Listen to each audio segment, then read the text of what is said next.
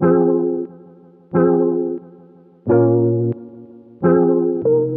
き出す妄想動き出す想像焦燥と競争あの人の残像。未だ見えぬあの時の情景ちょっと待ったやっぱり休憩。ここで生まれた言葉の羅列。ロレツ回らなくなるまで語れ。いつか友達9人できるかな。ニュー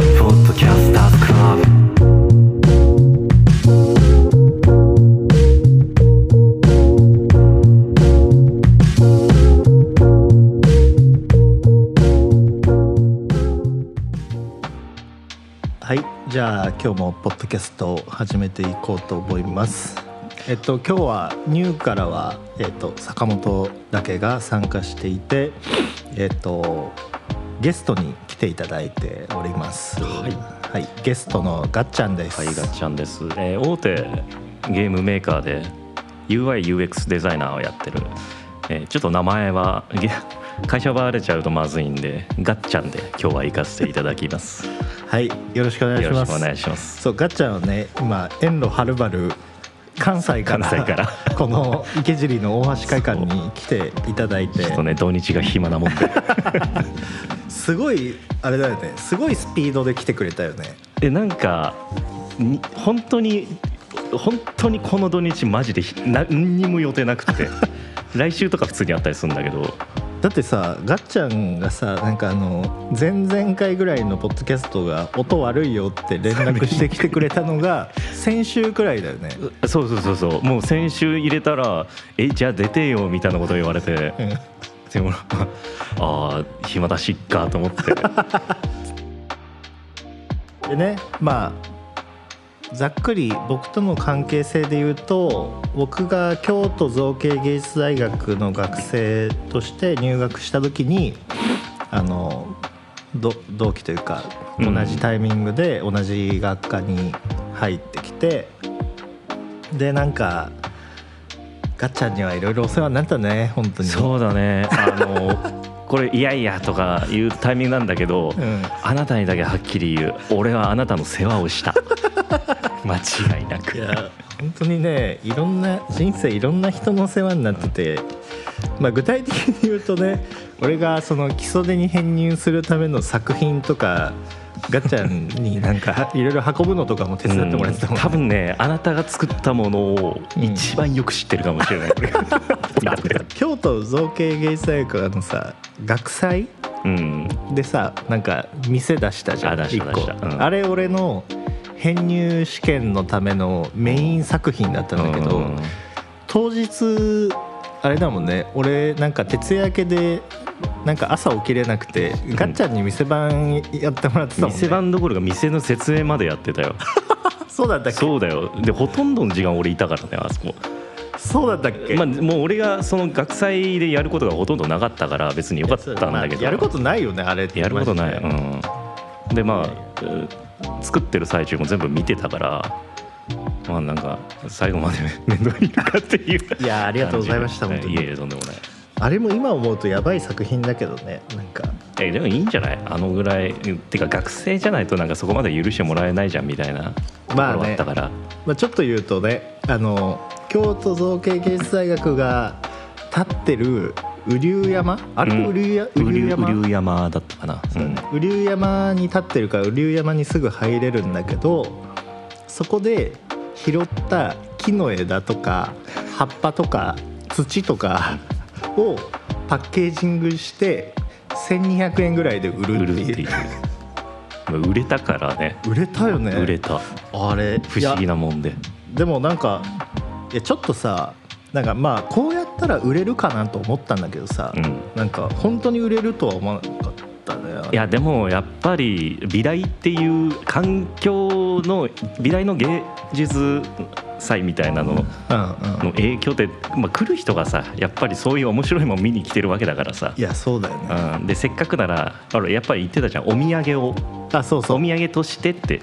お土産ってやっぱりおみそのものとしての価値っていうよりかはお土産としての価値があるかどうかだから。いやまさにそうでなんか僕はお土産って土産話の方が重要うん。じゃん。なんかこれってどこそこでこうあってみたいな。の時に変な方が逆に中途半端に可愛いものよりもうん。買いやすいなと思ったし、あとあれなんだよね。すっごいずるいのがさ、うんなぜなぜか毎年そこに誰も店出してなかったんだけどあああのさ、ね。京都造形芸術大学ってさすっごい長い階段があって、うん。でちょうど山に差し掛かる手前ぐらいに中ちょっとさなんか踊り場みたいな結構広いさ一応ベンチも置いてあるところがあってさ、いやそんなんそこに店出したら絶対みんなそこで休憩するからそう。なんかベンチまで置いてあるからね、全部いいねにしてたからね。あなんか言ってた気がするわそれは。でそれもなんかね「いいね」っていうのは自分から値段言っちゃうから、うん。それ一回言っちゃうとあもうその値段で買いやすくなるんだって。あ確かにまそうっていうあうまい営業のやり方ではあるかなうやって話してるとすごい悪徳商売みたいなことだけどまあ学生のねざれ言だざれ事だし売ってるもんがほぼほぼ無価値なものだからさそもそも値段つけられないようなものを売ってるわけだから何でもありだよなっていう、ね。買う買う方がどうにかしてるでしょって言えるじゃん。楽しかった。わ学生時学生時代あの時さあのさ ガッちゃんまあ途中からさ、うん。あの学生のくせにさあ一軒家に住み出したじゃん。違うじゃん。いやこうまあいいや全部言って。あれは驚いたよ。あれさなんかさ、俺さ家探す時ついてったよね。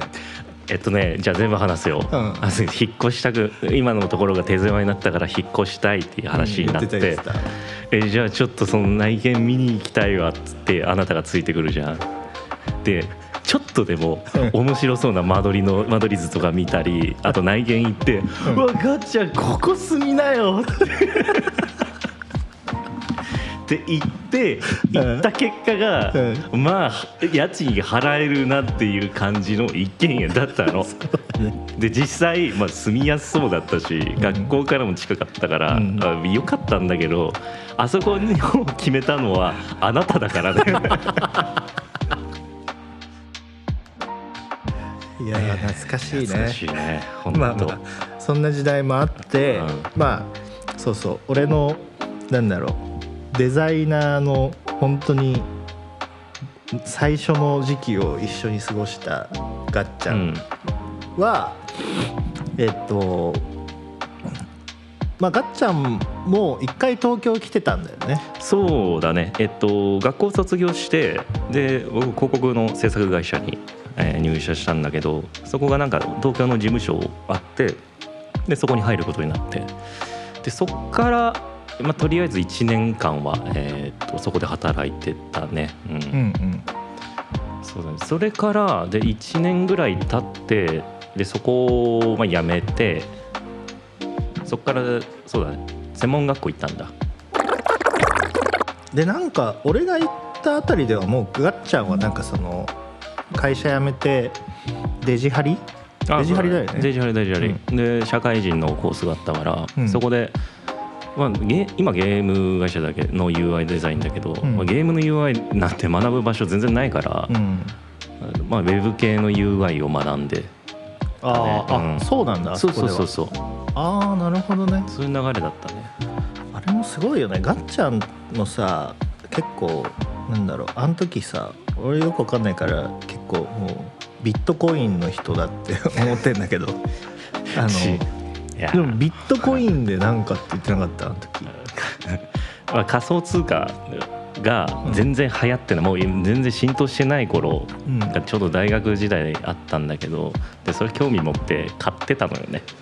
ね。はい、でそれが、まあ、買ってからしばらく経ったら、まあ、とんでもない額になってたと。いやでもあの時期ってそうだよね、うん、いやもうこれはもう売るしかねえやってなってうそれを学費に当てたって感じ。いやーいやすごいよねその。いやななんか奇跡的だよね本当。ねありがたーと思った、本当。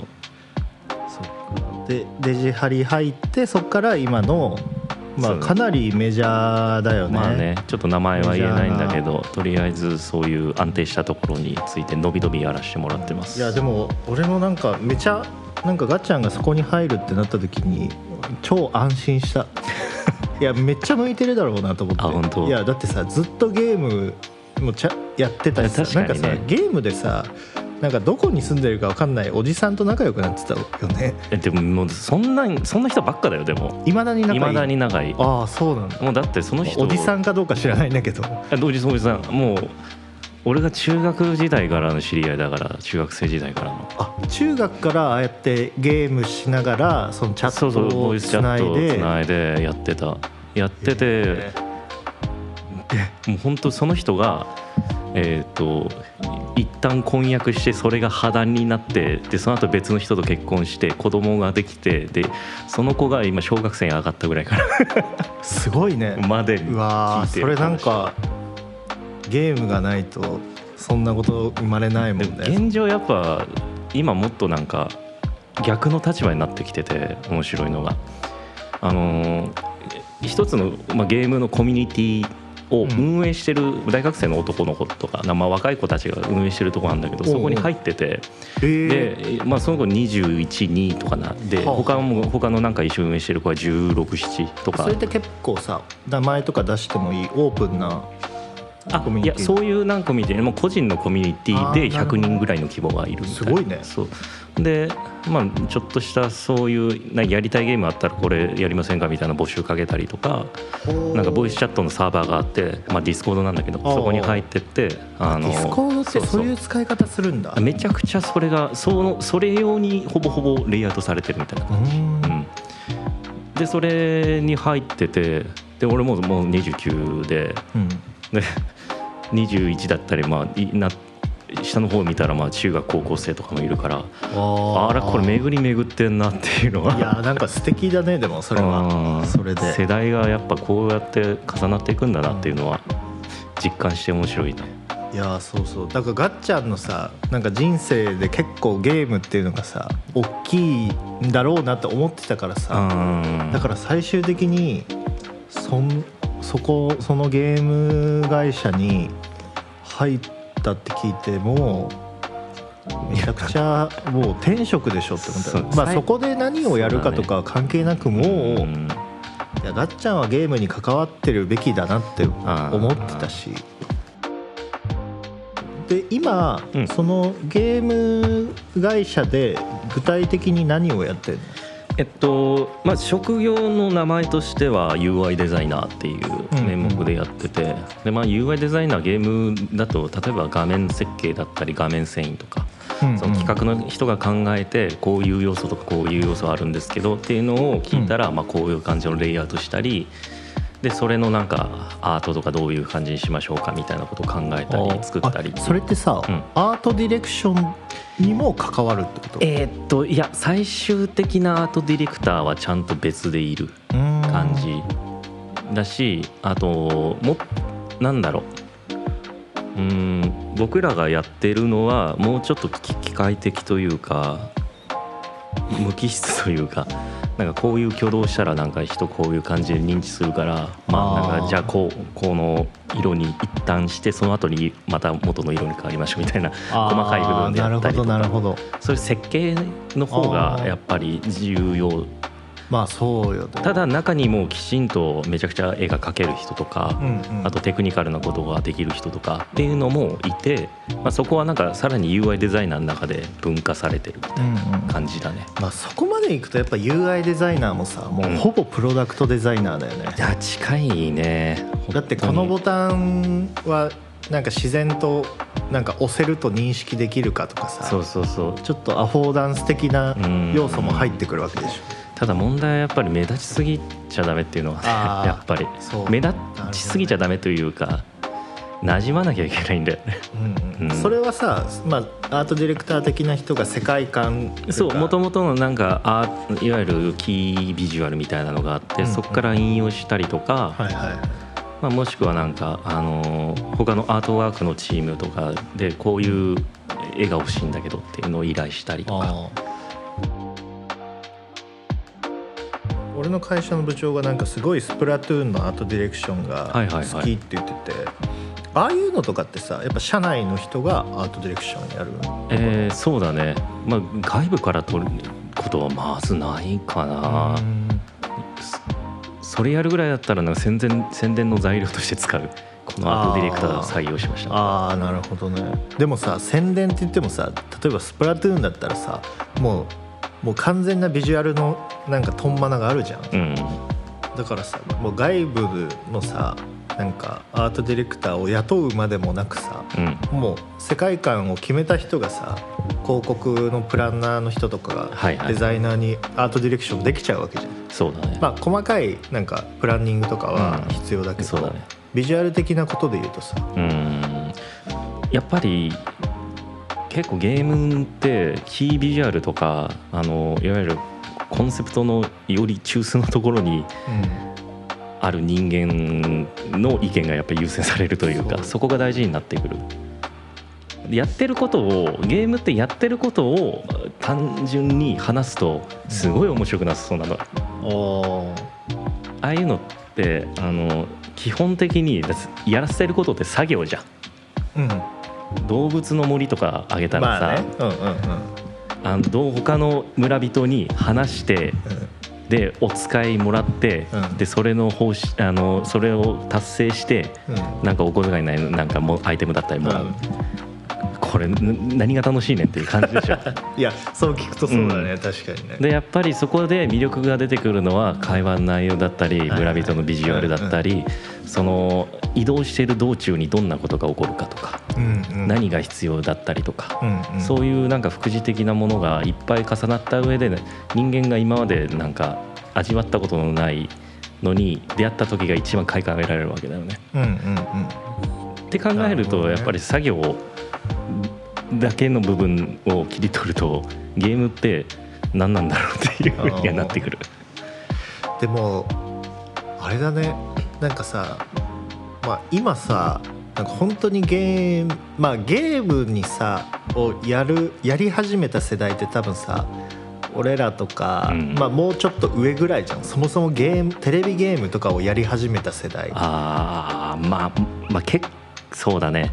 ちょまあもうちょい上かもしんないけどたださうんなんかそれが今こうやって40とか30とかうん20代後半とかなってきたからさなんかゲームっていうのがさすごい市民権を得てるじゃない今そうだね。今やっとなんだろう。堂々とゲーマーでやってるって言えるしまあ子供がゲームしててもさそんなまあまあずっとやってちゃダメだけど、はい。まあ多少は逆にやってた方がいいんじゃないぐらいのさ、ね。意見も出てきてるじゃん。うんうんそれで言うとね昔はさなんか映画とかっていうのがさすごい総合芸術感があったけどさ、あーはいはい。でもゲームってさ、うん。映画にプラスインタラクションっていうさ、うんものがついたから、まあ、今の時代の本当に総合芸術みたいなところはあるよね。音のそうだね。作曲もあれビジュアルもあるしストーリーも言葉とかも必要だしその UIUX 的なその行動デザインみたいなことも必要になってくるし、やっぱりなんか俺のゲームの友達っていうか、まあ、それぞれもゲーム業界で働いてるやつなんだけどゲームの何がいいかってあの大体一つのゲームフルプライス高いやつで、まあ、78000円ぐらいしたりするわけじゃん、その得られる体験としては映画とか漫画とかに比べて圧倒的に物量が多いんだよ、そうだよね、うん、って考えるとものすごく効率のいいエンターテインメントいである。やそうだよ。だってさ少なくとも1年は楽しめるでいやしょ本当に、うん、やり込み要素の、うん。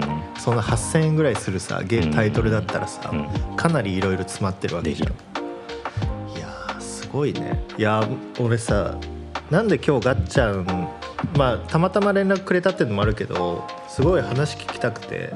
っていうのもなんだろう。俺もなんか最近ゲームにすごい興味があって、はいはい。うん。まああのだから結婚祝いでガッチャンにスイッチ送ってもらったんだけど。買ったわ リングフィットアドベンチャーやってるかそう。なで別のガッチャンまあガッチャンじゃないんだけど別の人にもあのスイッチもらってから今家に2台スイッチあるんだそれでけど怒られかけたんでしょ。でもねすごいありあれなんかいやなんかさ俺も奥さんとうん。ゼルダやったりとか最近だとマイクラちょっと始めたりとかしてて。おで今さそうやってつながれるからさうん。実家とかなんか奥さんの妹とかと一緒にマイクラやったりとかさ。ね。いやなんかいやどんどんさ世の中暇になってくると思うわけ。いろいろ。うんっていうかなんか平安時代とかってさ結構遊びが多かったじゃん。そうだ蹴鞠だったりとか。そう。なんかそんなやることないからまあ分かんないけどね。俺の勝手な推測だけどなんかそういう世界観になってく気がしてて。あーその中で俺ゲームってかなり大きいと思うわけ。だから暇をどう楽しむか。そうね。でそうやってコミュニケーションもできるしまあ一人でやってても全然楽しいし、ってなった時にゲームを作りたいなっていうかまああんまりねこう作ってる人の前で軽く作りたいなとか言ってるとなんかあれの気もするんだけどなんかでもゲーム的ななんだろう体験価値をなんかグラフィックデザイナーとして作れないかなっていうのがすごい思ってて俺。ほうほうほうほう。でなんか最近あのーまあひ日々なんだろういろんな作品作りとかで、うん。自分でなんだろうコード書いたりとかして作品作ってんだけど、あの MAX ってあるじゃん、はいあの Max あのプログラミングソフトでさ、うん。こうなんだ四角い機能を持ったボックスをそう線でつないでみたいな、まああれってあれまあ楽なわけよ。そうだね。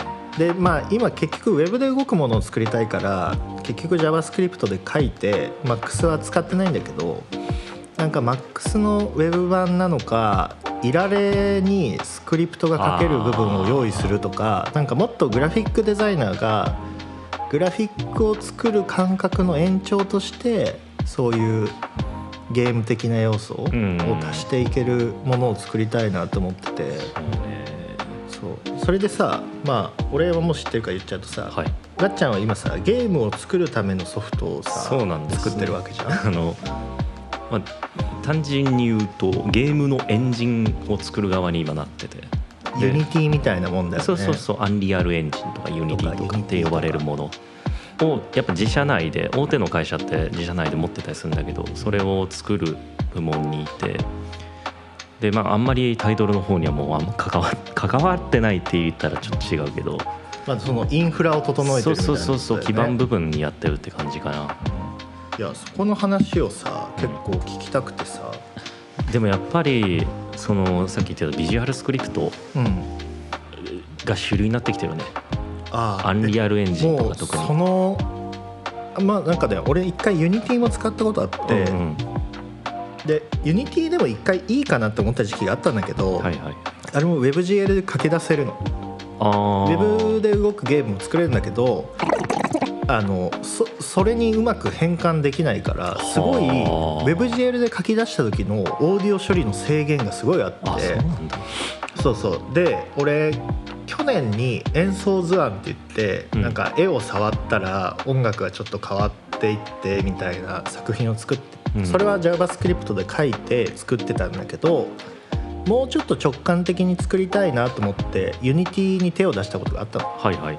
そしたらやっぱあの音のさ周波数を解析する FFT うん。解析とかうんが WebGL で書き出すものには Unity 内では実装できなくてはあ。でできる方法もあるの。実は別で JavaScript を書いて連携させることはできるんだけどめちゃくちゃ面倒くさい作業になるのそれ。あそうなんだ。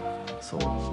だからなんか意外とないなと思って。なあったら逆に作んなくてもいいかなと思ってんだけど。どうだろうあんのかな？そうそう。であ一1個ねあるのがプレイキャンバスってい。うあの JavaScript ののゲームエンジンがあるんだけど、うん。まあ要は独自ルールすぎて独自ルールっていうかまあ Unity のウェブ版みたいなもんなんだけど、はいはい。まあ、これは俺のなんだろう変ななんか思考の癖っていうかさそれってプレイキャンバスに依存しちゃうからさ、うん。あの汎用的じゃないっていうかプレイキャンバスがもしサービスをやめちゃったらさ終わりなわけよ。もうまた別の何かに。探さなきゃいけない。そう。だからその分自分で作っておけば、まあ、少なくとも自分が制作をしてるあのうちは一生使えるから。だからそう自分で作っちゃおうと思ったんだけどなんかいやつく今ねちょっとずつ構想を練ってる段階で、はいはい。まあ、これまでもなんか作品を作ってきたから、うん。どういう機能があったらいいかとかははまあ基本的には MAX プラスイラ Adobe のイラストレーターかなと思ってんだけど、描画もできるようなものなんだしそうそう。なんかあのやっぱさそのほ本家本元でそれを作ってる ガッチャンからなんか結構こういうことなんか。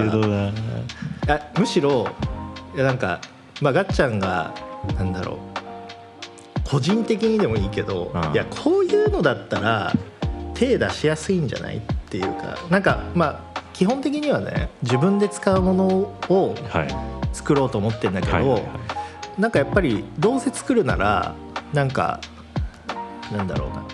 もっとみんながつ使いやすいっていうかわかんないけどうん。なんかあこれだったら自分もできるんじゃないか。できるんじゃないかとかえっとね今アンリアルエンジンって触ったことある？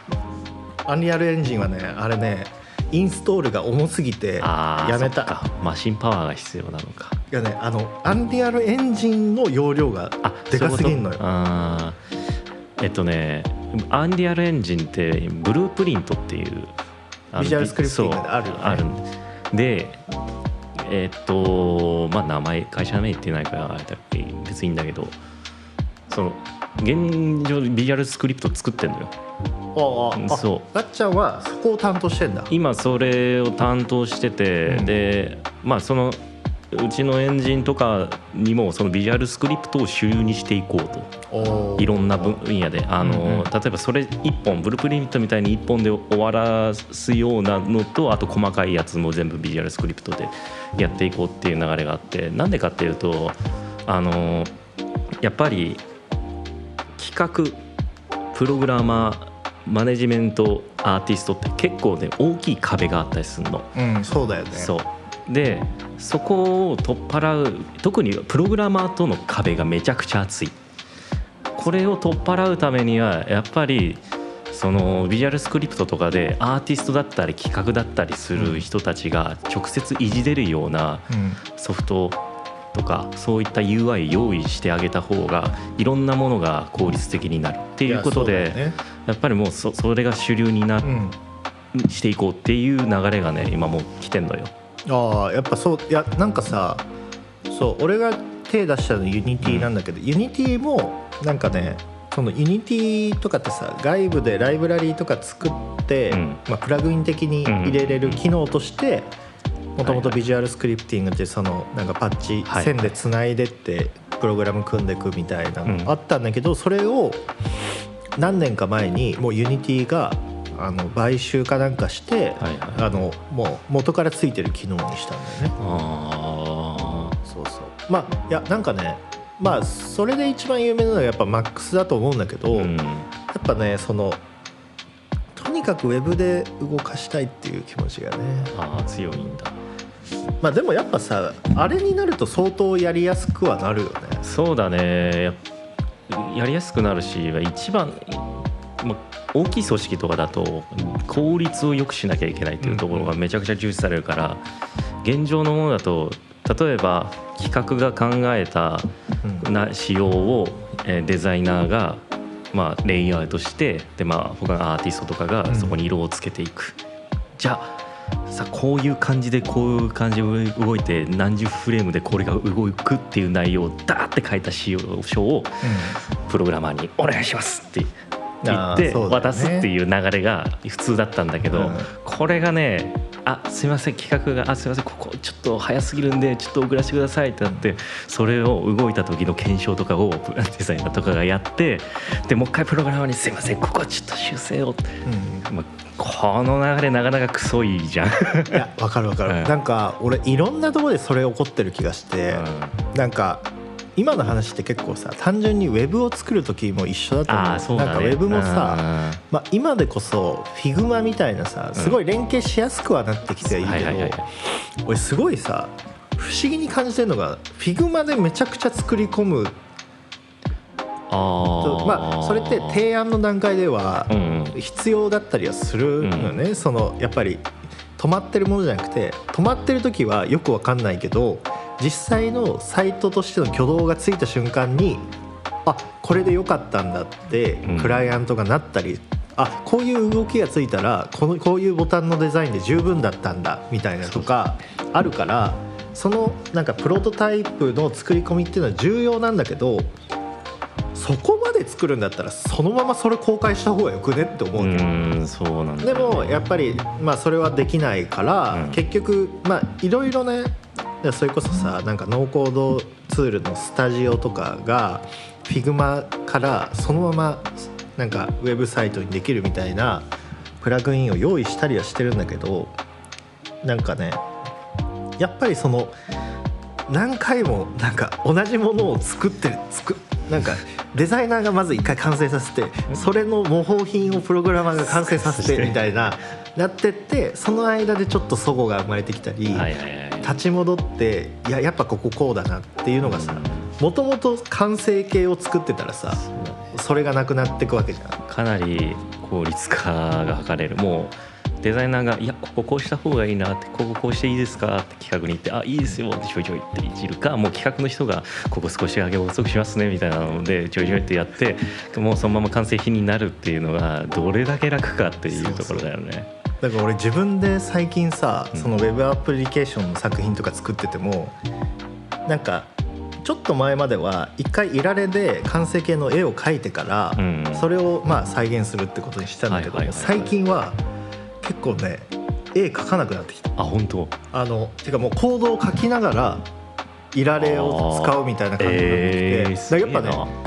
あのやっぱ動きがついてるかついてないかで、うん。もうそもそもその例えば丸だったら丸の捉え方も全然変わってくるから、はあ。そもそもいられでここにこういうボタンがあった方がいいって思ってても、もうまあそこがすごいなんだろう精緻にイメージできる人がだったらもしかしたらいけるのかもしれないんだけど俺の場合はあだったらもうこれ最初からコード書いて作ってった方がいいなって思ってきてでもそれをやるんだったらなんかでもそれの悪いところってコードを書いてる時は、まあ、まあすぐ反映されるんだけど、うん。コードを書いてるこの瞬間はコードを見てるわけじゃん。はい。でもそういうビジュアルスクリプティング系とか、まあ、MAX もそうだけど、うん。あのアウトプットの画面が常にあるから、そうだね。常に反映されるじゃん。うん。とか、まあ、最悪さユニティとかだったらさ丸いオブジェクトとかだったらうん。イラレ的にさこううん。配置できたりとかするわけじゃん。でそれにコードを紐付けて、はいはい。挙動をつけてくとかさ。やっぱそのやり方でウェブも作った方ががいいと思うっていうか絶対そっちの方が楽だろうな。この話さ聞いてる人大丈夫かな？わかるかな？いやいやでもたまにはもういいのよ。いいの？どうせまあそう別にまあ始まったばっかのポッドキャストだからうん別にこういう話もしてっていいと思うしまあ俺らとかトイが勝手にやってることだから いいのよ。これで。だからいいや。いやでもなんかさ意外とみんななんか悶々と一人で悩んでんじゃないかなっていう気もはあ。するそういうだからいや方法がないソフトウェアって結局それ以上方法を広げる手段がないっていうところがやっぱ苦しくなっちゃうところなんだよね。で何か新しいのを導入するにしてもそれに対する知識が必要だったり、うん。まあ、それに対熱結局そこ超えていくのは熱量とかだったりするんだけど、まあなんかいやそうだとしてもちょっと厳しいって思う人の方が圧倒的に多いとは思うんだよね。そうだよね。だったらもう最初からそうそれ前提で特にプログラマーに近いようなことをやるってデザイナー結構厳しくない？も厳し厳まあどうだろうね。まあもしかしたらそういう人たちも多少は増えていくかもしれないけど、うん。結局は厳しいと思う。うそうだね。からでもねなんかね最近グラフィックデザイン業界でもその自分で作品を作るためで自分でに自分でツールを作るっていう人はいもちょこちょこ出てきてる。あ本当？あのまあマジで数えれるぐらいだけど、ん。それこそあのユーフラテスだっけな、はいはい。であの石川さんっていうあのデザインあ違うわ。ピタゴラスイッチとかを,、やってた人とかもなんかなんかいられです。あまあ 3D ソフトをまあなんかいられ的な感覚で使えるやつを自分で開発ししたりとかなんか最近記事で見たんだけどそういうの。あやってんだ。はうん。あ。まあ、あとさ今チャット GPT あるからあさそっか。あのなんだろう。俺はね結構あいつに聞きながらコードを書いてる時もあるんだけど、うん。もうすごいなんだろう。し物事の習得がすごい早くなるプログラミング的な習得がすごい早くなる。ああそっか。からなんかまあそういう人は増えてく気もするけどどこまで行っても少数派だとは思うけど、うーん。やっぱ専門職だとは思うんだよねプログラマーしかりうんデザイナーしかり、そこの両方を兼ね備えるって、うんまあ、カロリー高いし。だから俺が多分やろうとしてることもななんかさ新しい技術を生む人ではないと思ってて俺はそのテックむしろ今あるものを自分が使いやすいようにパッケージングするっていうことしはいはいはい。か俺はできないと思ってるから、でもまあそんな感じなんじゃないかな。なんかプログラミングにしても大体すでにあるものを使うことしかまあ、やんないしじゃん、うん。なんかそこまでがっつりやってない人は。まあ、やる意味がないし効率悪いしね、うん。それをビジュアルまあやっぱゲーム業界でもそのビジュアルスクリプティング的な流れになってる。そうだね。一回ねやっぱアンリアルエンジン触ってみたらああな何かしらまあそのなんかねユニティで、うん。ユニティでその入ってるビジュアルスクリプティングは、はいはい。触ったんだけど結局ねなんかなんだろう。どこまでできるんだろう。あのねあまあまあある程度結構できるんだけど、はいはい。あのなんて言うんだろうな、ま、マックスを昔触っちゃってたからかもしんないけど耐性がある。あのいや逆になんだろう、まあ、この感じだったらユニティは C シャープっていう言語なんだけど、まあでも C シャープもまあ JavaScript 書いてたら別にそんなちょっとなんかルールはい。変わってるとこだけ覚えれば書けるから、だったら C シャープ書いちゃった方が早いなっていう感じも。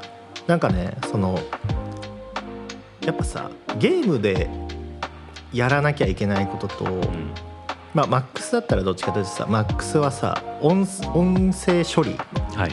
から始まったやつだからまた違ってくるんだけどなんかいられとかでさ1本いられで1本線を引くってさもうなんならさ2クリックできるじゃん、うん。パスをさ2点打てば線ができるじゃん。できるんでやっぱねそそういう感覚とはさちょっと違ってくるわけじゃん、はいはい。でも俺はいられが使える人だったらなんとなくわかるみたいなやつを作りたくてだったら相当なんか映りやすい気がしてただユニティとかだったらイラレ的な線を入れるにはなんかそのなんかラインのなんかさ入れてうん。でここからここの座標を書いてみたいなとか。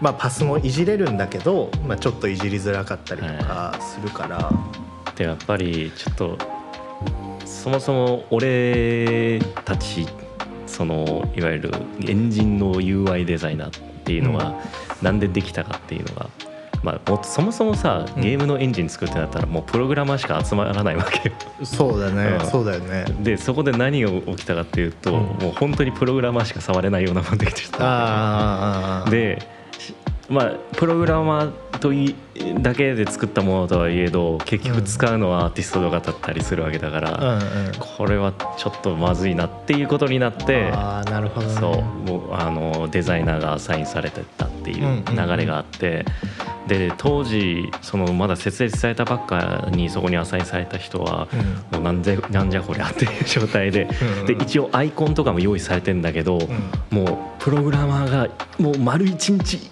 個に丸一日かけて材料を打って作ったりとかしてたんだって。ああなるほどねやっぱりその適性がないんだよプログラマーの人はデザイナーの適性ないしデザイナーにはプログラマーの適性ない人もいるっていうのがあって、であのやっぱりデザイナー必要だっていうことでいやまあそうだよね、誰かが作る使うものだからね結局そうあのそのエンジンにかかってるデザイナーって、うん。もう俺含めて3人しかいないのよ。え？そう。そうなんだ。すげえ少ない。たださすがにちょっともう増やしていこうっていう流れはうん。できてんだできつつあるんだけどまだまだなんか発展途上というかやることがめちゃくちゃ多い。ここ直した方がいいよねっていうのは死ぬほど多い部分はまだまだいっぱいあってでもさ頑張んなきゃいけないなっていう。本あれだよね。そのガッチャンがさそのエンジン制作に呼ばれたみたいな形でさやっぱ、うん使う人が作らないとそうだね。厳しいよね。厳しいね。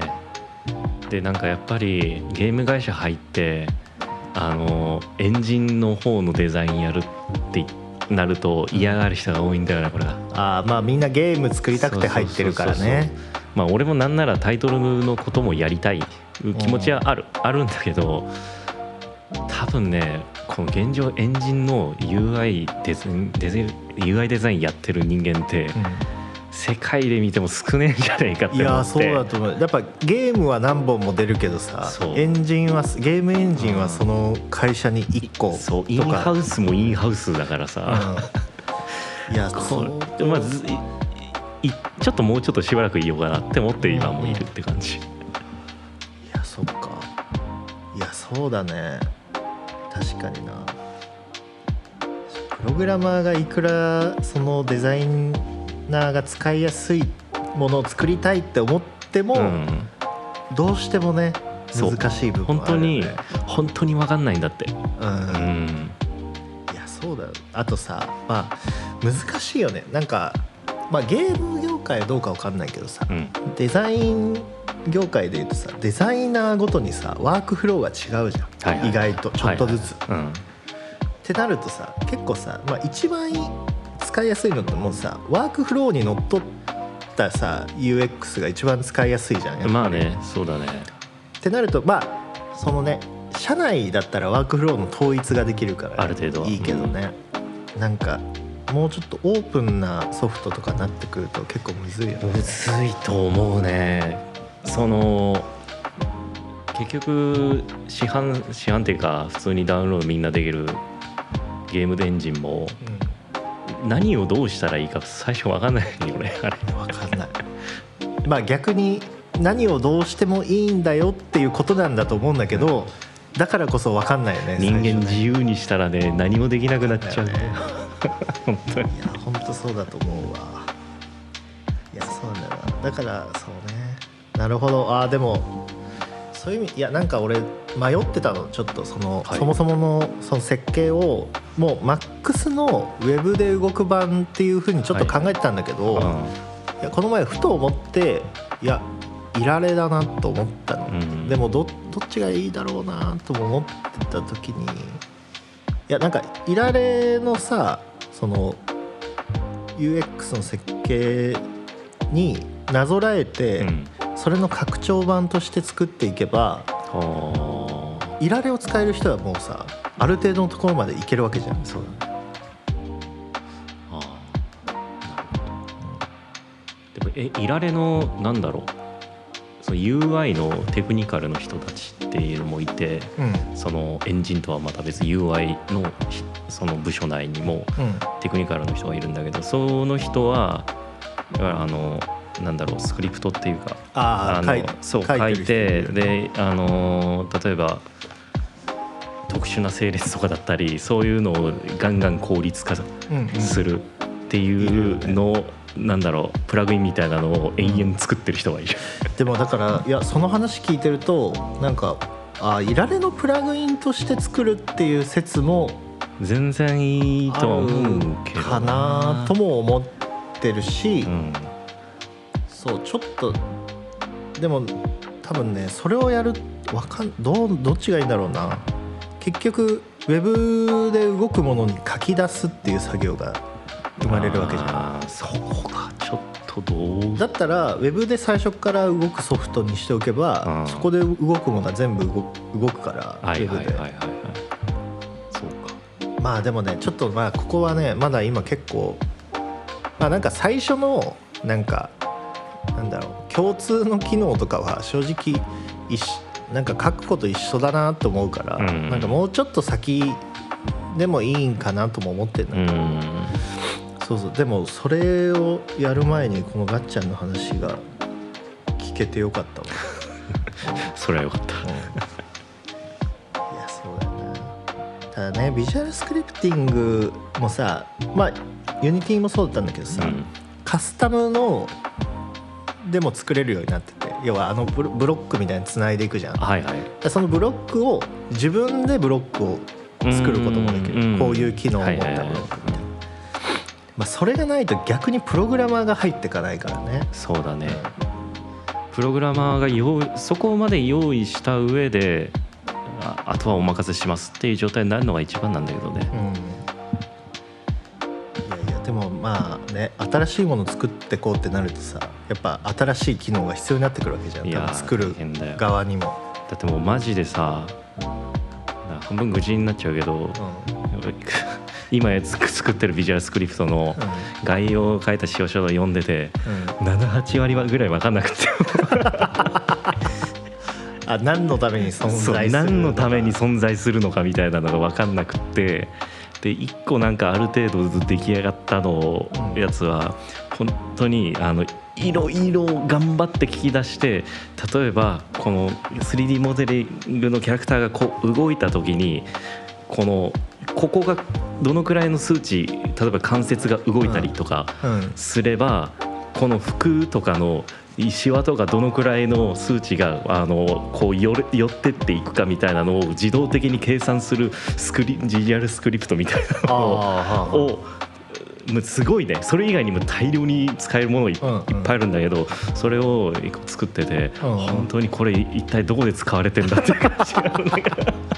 いやいやそうそう。でもマックスとかさ、うん。触ってたからなんかビジュアルスクリプトのいいってかまあ一旦さ汎用的な部分を作っちゃえばあのうん。すなんかマックスで言うとさ、まあ、パッチになんかサブパッチみたいにまとめて、要はメインの画面では1個のボックスに見えるんだけどその中にまたパッチでまた組まれてるっていうことがあるから、なんかそこそんくらいの汎用性がなんかね最初はあったらまあまあなんだろう使ってるうちにデザイナーも覚えちゃったら自分で機能も追加できるみたいなこともあるし、その機能はあって、まあ、コンパウンドコンパウンドって言うから、うん。これアーティストに分かりやすくグループ化って言いましょうって。あいやそうそうそう。そういうのでそういうのねマジ大事だとマジで大事。思う、うん、なんか結構い特殊な用語出てくるから出てくる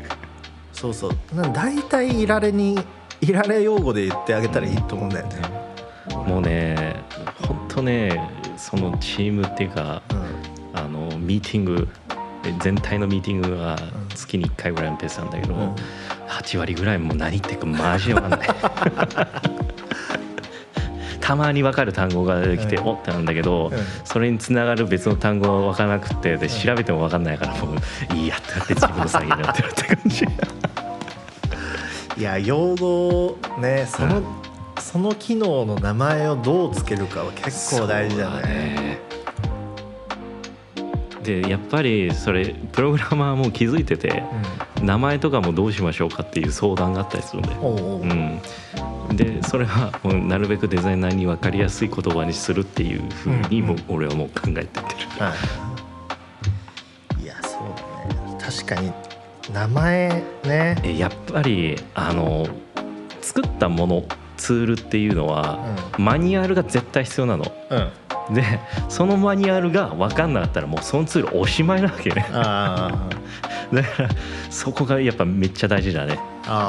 名前命名っていうのは大事。みんなが分かる名前、あなんかね俺それでね、ま、それで言うとマニュアルで一番すごいなと思ったのが、マックスってマニュアルが全てマックスで作られてるの。はあなるほど。それは俺最初触った時にめっちゃ助かって、あの例えばなんだろう。マックスでまあ例えばナンバーっていう、うん。まあ、数字をうんね、作るなんか機能のボックスがあるとしたらそれのヘルプを開くとあ別のそのファイル出てくるんだ。MAX で作られたやつが出てきてそそれにここを押すとこうなるみたいなとかそれが全部 MAX で作られてるからなんかあこのやり方上手だなと思ってなんかすごいなんかさあれのマニュアルがさ別であるとさそのマニュアルと自分がいじってる画面をさ照らし合わせるのがまず大変じゃん。あこれえ？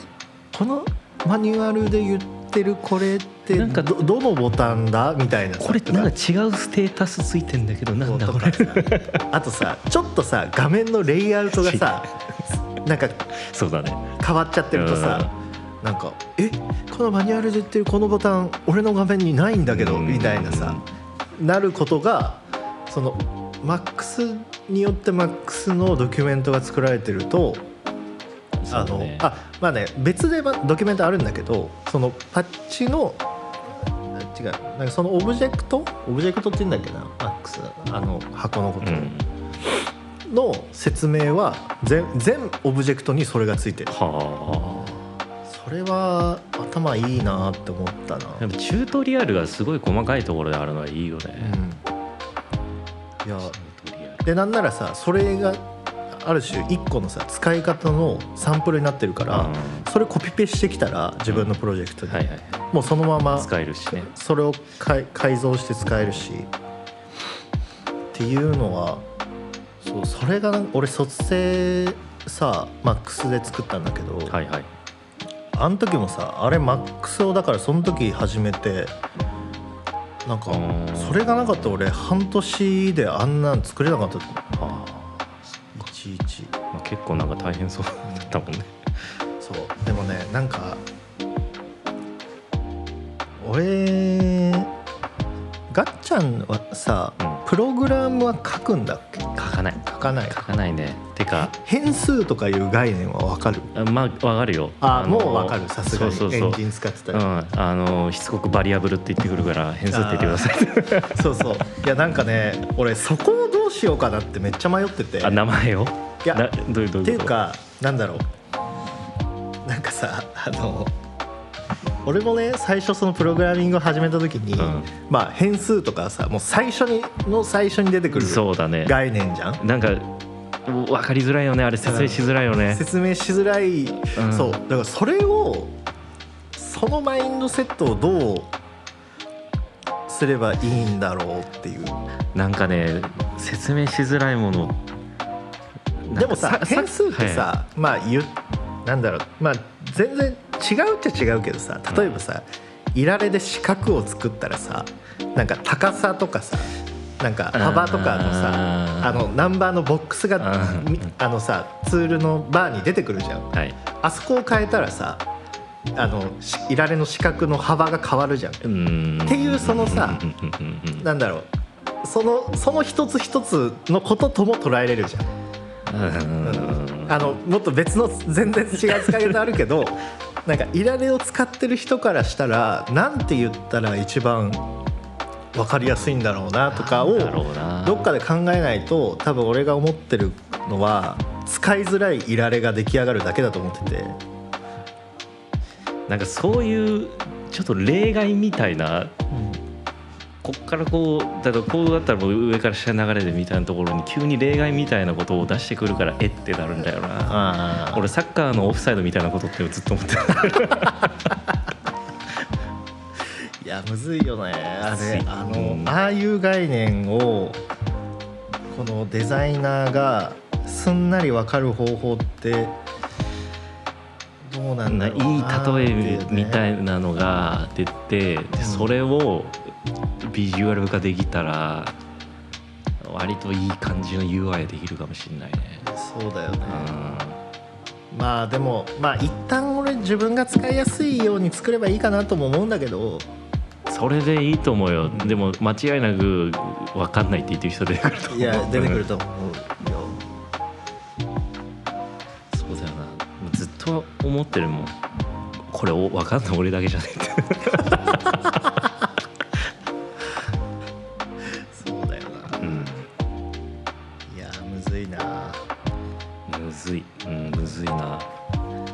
ごいなんかしょうもない細かいことだけでも全然人の印象変わってきちゃうんだろうな。しかもさなんかちょっと話しづらいかもしれないけどさ、なんか俺会社でさ、うん。その新卒のうんなんか書類選考はいはいとかはさ結構俺ぐらいの年代の人がやったり、まあ担当したりするの最初のなんか資料見るやつとか、なんかさそれでさポートフォリオをねはい。スマホで作ってる人がいて。まずなんかねスマホの区形なの。PDF が。縦そう。はあと思って。へえでまあ結局まあそもそもなんかななんだろうな。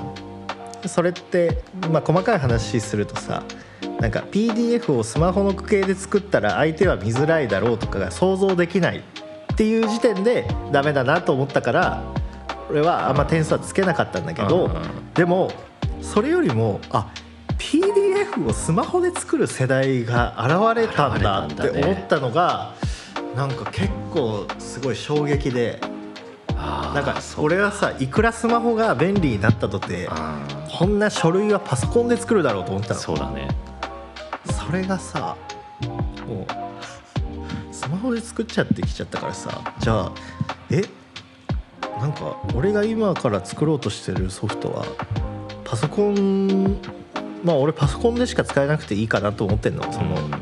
作る部分ではね、はい。作ったものを見るのはスマホでも見れるようにしたいんだけど、作るのはパソコンでいいと思ってんだけどもしかしてそれだと20年後くらい誰も使わなくなってんじゃないかなみたいなとか。あ。えなんか どうだろうね。どうなんだろうねそこって。まあそんなねまあすごい不確定なことだから考えてもしょうがないいやでも今ちょっと思ったのが、そのエンジンの UI を作るにあたって、で使ってるものってマウスとキーボードなだけなわけじゃんうんエンジンゲームのエンジンをいじるとしたら、うんうん。これ PC 使わなくなったらゲームのエンジンってどうなるんだろうって。いやそうそうそうそう思うよね。そういうことだよね、まあそのさ会社が作ってインハウスで使うものだったらさ統制が取れる。要はそうそうそうなんだよ。このソフトで作るからこのパソコンで作ってくださいができるけどさなんかそういうオープンソースのオープンソースじゃないあのなんかさ自分で誰でも使っていいよっていう風にした時にそれはできないじゃん。できない、ね、てかもうさスマホで作りたい人がさこれはうん。PC で使うものですってもうじゃあいいやってなるじゃん。そう。じゃあなんかさこのなんか今もうすごいじゃんいろいろ。スマホもさ大体俺インスタに上げるものは全部スマホで作ろうって思ってる。そこはなんか自分にある種制約かけてやってんだけど、まあ一回フォトフォトショップにぶっ込んじゃったらもう何でもできるから。ねそうそう。でも今スマホでも結構十分できるわけ。ああそっか、まあ慣れるまではパソコンより遅いんだけど、うん。もちろん。でも逆にある程度のとこまでだったら、うん。逆にスマホの方が楽やんっていうかなんならさ電車でさ座りながらやれちゃうわけじゃん、うん。いやってなるとそうしようと思って。だから例えばなんかグラフィックデザインで賞を取ったやつこれ全部実はスマホで作っててみたいなのまあみたいなことががあり得るよね。あり得ると思う。うん。全然あり得ると思う。なんだろうな。やっぱやっぱマウスとキーボードっていつか卒業しなきゃいけない時が来るんかな。いやどうなんな結局そのゲームもコントローラーじゃん。うん。でコントローラーも変わりつつはうん。あるわけだよね。もういろいろボタンが増えたりなんだりとたりね。か、センサーが増えてるからね。で今 VR ゴーグルとか、うんうん。で今オケオケあオキュラスじゃない。メタか。メタ。クエスト。でもうね前はこういうコントロールあったんだけど、うん。今操作指の動きになっちゃったりうとかちもあるよ。ああるんだ。メタクエストプロ。あえ？マジ？うん。えー、マジか。なんかちょっと一回持っといた方がいいかなと思って。いくらぐらいしたっけ？あれ。なのでそれ15万くらい。ああなかなか普通の人は手が出ないな。それもねあのもちろんコントローラーもついてるんだけど、うん指でもできる。だからさ、ね。なんかアップルがすごいこれ見よがしに指でとか言ってたけど、うんもうあるやんそんなにね珍しくない。結構それがアップルオのすごいとこだなメタクエスト2を買った時にもうそれがベータ版でもうそれができてたんだよ。アップルのさあの自分が考えました感出すのすごいよねあれ。ね。あれは見習わないといけない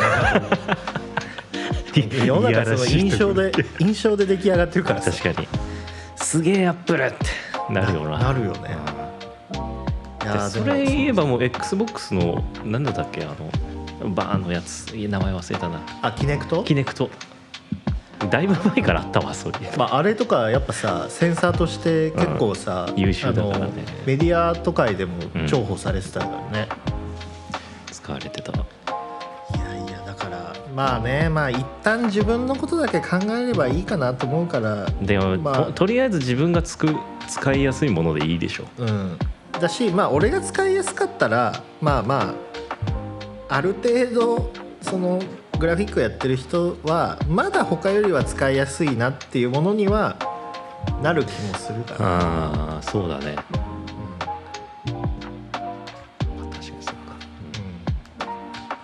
まあ、ちょっとまた相談するわ。はい。今何分ぐらい喋ってる？わかんない。1時間ぐらい喋ってんじゃない？あ喋ってます。ね どうするまだあの続きあるけど。続き？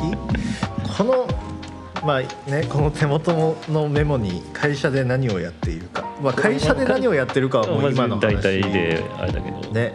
いやでもゲームエンジンを作ってるっていうのは本当に貴重だよね。なんか奇妙だよね。本当。いやだから俺さなんかもうデザイナーって肩書きちょっとやめたいよ。なんか。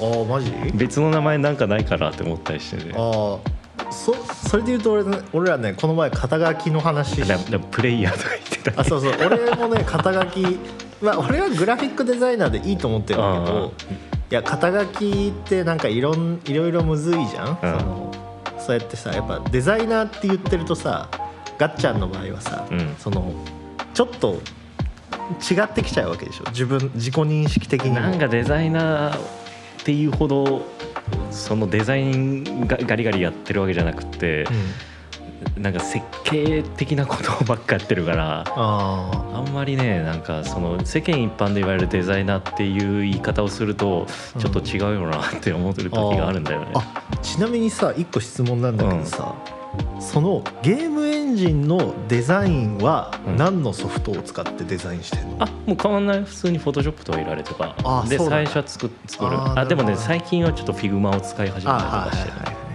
そっかそっか。うんその辺はやっぱあのビジュアル作ることに関しては変わりはないからうんうんうん。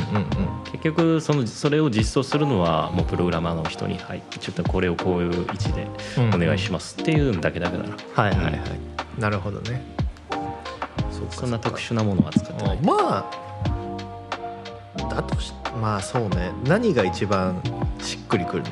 じゃあ。あでソフトとして？いやあ名前とし肩て書きとして。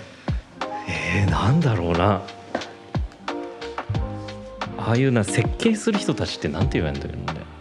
いやでもさ設計がさやっぱデザインまあデザインってもう結構広いからさ、まあなんとかデザイナーになっちゃうから、まあ、やっぱあれだと思う。UIUX デザイナーっていうのが今ある肩書きではね。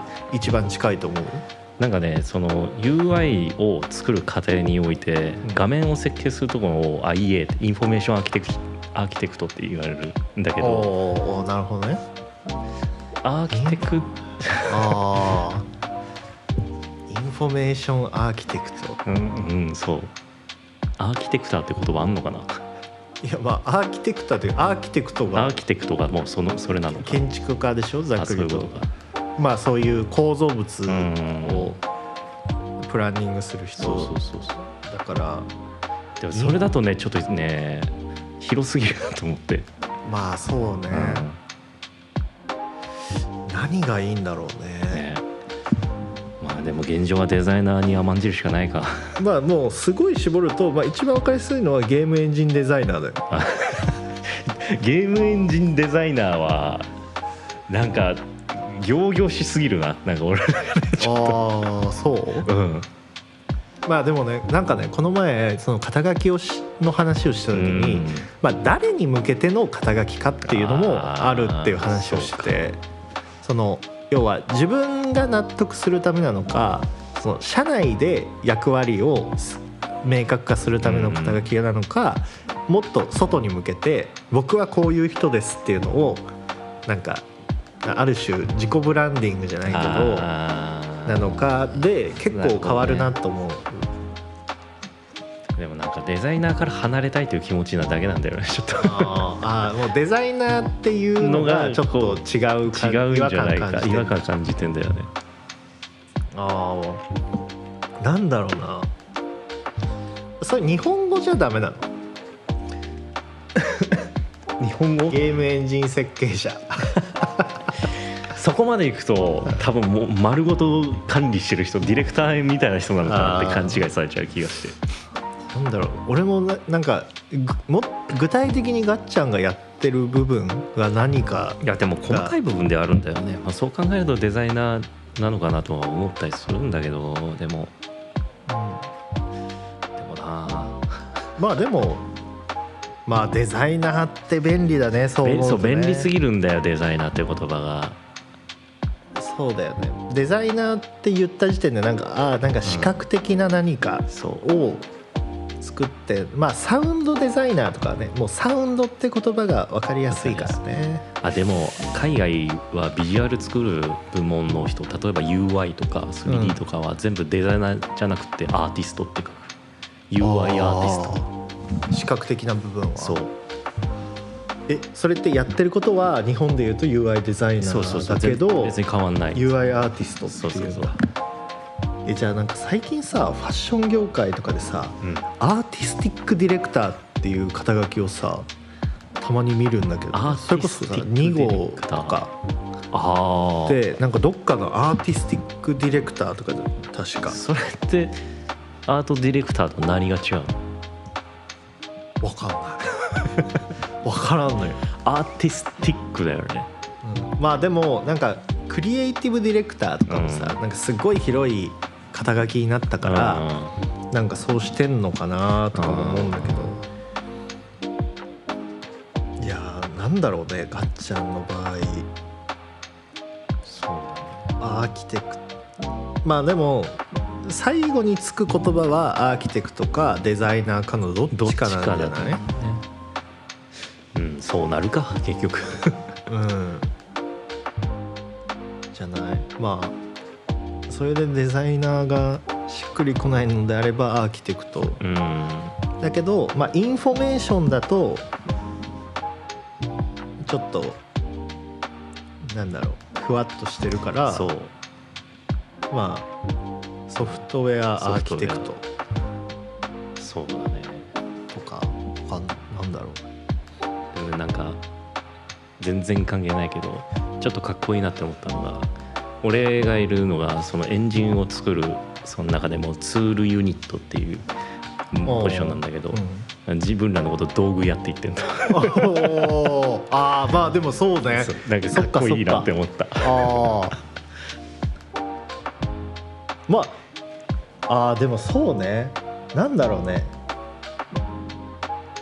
あーでもそれはなんか意外とがハッとしたかも今あ俺本当？なんかそのあツールツール例えばさツールメーカーとかツールデザイナーとかさ、ってなるとあなんか最終的なアウトプットってよりもなんか誰かが何かを作るためのものを作ってんだなっていう感じはするから、うなんかなんかよりなんだろう役割が与えてる価値がめなんか明確な気はするああねなんだろうね。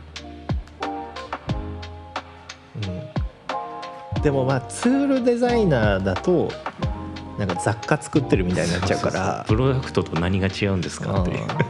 そうね。むずいね。そうね。やってることは割とプロダクトデザイナー寄りのことをやってんだろうなっていうことはある程度自覚はしてるんだけど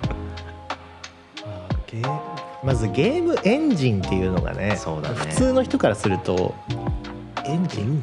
車ですか？ってなっちゃうから。トヨトヨタの人ですか？ゲームのエンンジンってものがあるんですか？か？みたいな。分かんないもんね。分かんないんだよね。何がいいんだろうね。むずいね。まあでもそんな人に向けて肩書きは必要ないから、まあしかもななんだろう。うかなりまだ人口のす少ない部分であるからね。UI 自体がゲームの中の UI デザイナーっていうこともまたそんな時間経ってないしできてるから。そのさゲームエンジンのデザイナー、うん。まあ一旦デザイナーで言っちゃうけど、いや全然でもいいよ。それのさ第一人者って今誰なの？聞いたことねえんだよ俺。調べても出てこねえんだよこれが。ああ出てこないんだ。うん。じゃあそこはガッちゃんがそうなっていくのがいいのかな。ってなるとなんかその分かりやすくてなんかねいやそれこそ佐藤柏さんがさアートディレクターって肩書きをさ、うん。結構一般化したからさ、うん。まあそれはねもともと業界ではずっと使われてたことだけど。そう。やっぱつそのえゲームエンジンの例えばカンファレンスがあったりしたら、もう9割9分はあの プログラマーが登壇したりとかするかああそうだらよね、まずねそんそこのなんだろう画面設計とかやってる人が表に出てくることはない、うん。うん。むずいね。なんかそれむずいな。だから本当アドビのさあのソフトの作ってる人たちってなんて言われてんだろう？まあでもそれはソソフトウェアデザイナーとかソフトウェアエンジニアとかなんじゃない、そういうことになるのか。うん。まあ、そうなると、まあ、ガッチャンの場合も、まあ、ざっくりはソフトウェアデザイナーそうだね。そうか。そうね。そういうことになるのかな？まあそう結局ソフトウェアだしな。まあ、ソフトウェアツールデザイナー。なんかね結局ね。3単語並ぶとちょっとだるいよね。だるい。ハイパーメディアクリエイターです いやそうだな。えちなみにさ、お俺これも相談したかったんだよなんか。はいいやなんかね俺の目指すところは、うん。あのまあ昔からさ、まあ、音楽をちょこちょこやってたってのもさ、知ってるじゃんガッちゃんは。で俺音楽の才能はなかったから、はい。まあ、そこでもうどうこうしようとは思わないんだけど でもグラフィックは作れるから絵を楽器的に使いたいっていう気持ちがあるのね。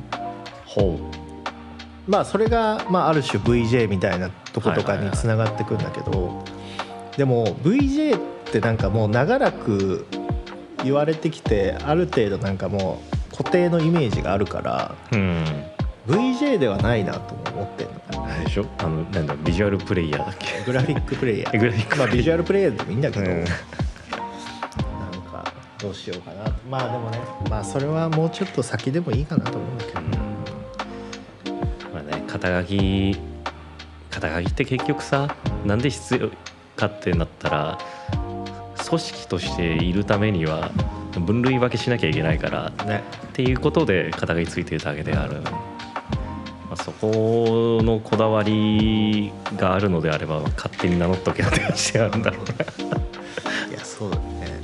むずいわ肩書きの問題は。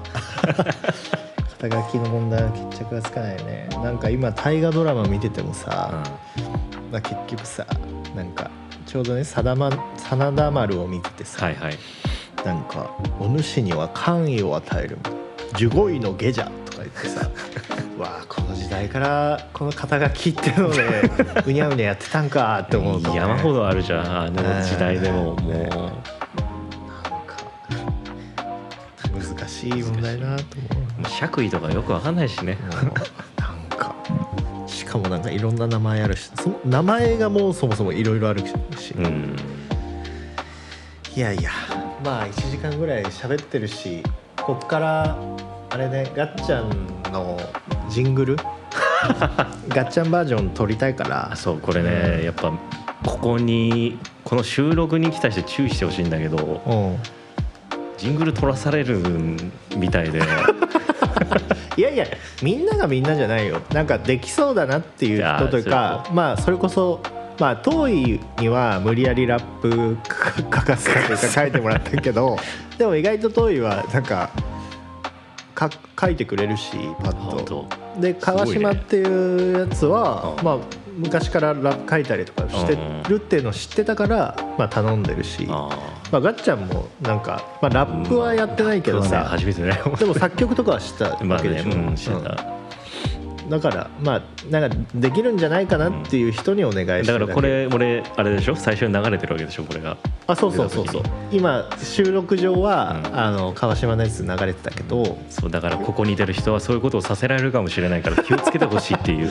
いや逆にラップやりたいっていう人は ああまあ逆にね、うん。それだったらそれは嬉しいけどね、あれにしよっか。なんかどうせ今日さ本当はなんかあの展示行く予定だったけどさそうだなくなったね。もうさそれも中途半端な時間じゃんもう5時。あれはもう、うん、君のせいでね、うん、俺がこの前の収録うん、で寝坊してるからね。寝坊して遅刻した上に話しすぎたっていう。話しすぎて 4時間収録してから。そう。俺が来てから1時間半かかったっていう。いやなんかねこのまあ逆にさまだそんな大量の何千人とか聞いてるわけじゃないからさ、なんか内容のない話をダラダラしちゃうんだよね、いやまあそうだよね。んなんならさもう言うて入学したのが2013年だからもう10年以上の付き合いなのよあなたと。いやそうだよね。うん。ちょうど10年ちょいぐらいだね。ちゃんとね、まあ、そうなってくるとさもう内輪の話しかできないよね。いやそうそう。まあでも俺もさそのガッチャン、まあ、毎回京都で飲んだ時に聞いたけど、まあなんか俺もなんかそういうちょっとなんだろう作るためのものを作るみたいなところをやりたいから、なんか今日の話は俺的にはもうめちゃくちゃ聞けてよかった。よかったです。多分なんか内容割とマニアックな感じだったから、うん。いやまあでもなんか中途半端にするよりかはいいと思うよ、まあねなん。か、そうね。まあでもまあ何とは言わんけど世の中にこれから出てくるその君がやってるそのゲームの裏にはガッチャンが作ってるゲームエンジンが走ってるということをみんなに知ってもらいたいえね、えまあねゲームはね俺の中で思うまあなんか割と最上級のエンターテインメントだと思って。いやそうだと思う。本当に、うん。ゲームはすごいなと思った。最近。そうね。だからね。まあ本当にみんなが思ってるよりもすごいタイトルに関わってるから。もうそれ以上言わない方がいいと思う。怒られちゃう、怒られちゃうし。怒られちゃうしこれマジで、まあ、絶対ないだろうけど、うん。あの関連する人が聞いたら、うんあいつここのやつじゃねえかってななると思うから まあいいんじゃない、うん。もうそういう時代を、ね。まあ守秘義務だけ守ってれば別に、コンプラ違反でやめさせたら、ニューに所属させ そうそう。あでもねあの言おうか言わ言わないかこの収録で言うか言わないかも言ってたけど、その俺のソフトが、おいおいうん。完成度が高くなってきた時には、ガッチャンに入ってもらうと思う。ソフトウェアデザイナーとしてやっぱねそこを作ってる知見は大きいよ、まあ多分そうだと思う、うん。ねちょっとその頃までに体力つけとくから、うんはい。あのいい報酬を払えるようにあいいい報酬でえそれなりの報酬でガッチャンを呼べるようにしておきます。え100人ぐらい社員。社員いてください。抱えて下っ端から始めてもらって。はい 割と根幹の方のことやらせようとしてるのにいやいやいや楽しいね。ありがとう。ええうん。とんでもない。じゃあここからはい。収録しましょう。はい。ラップをね。ありがとうございます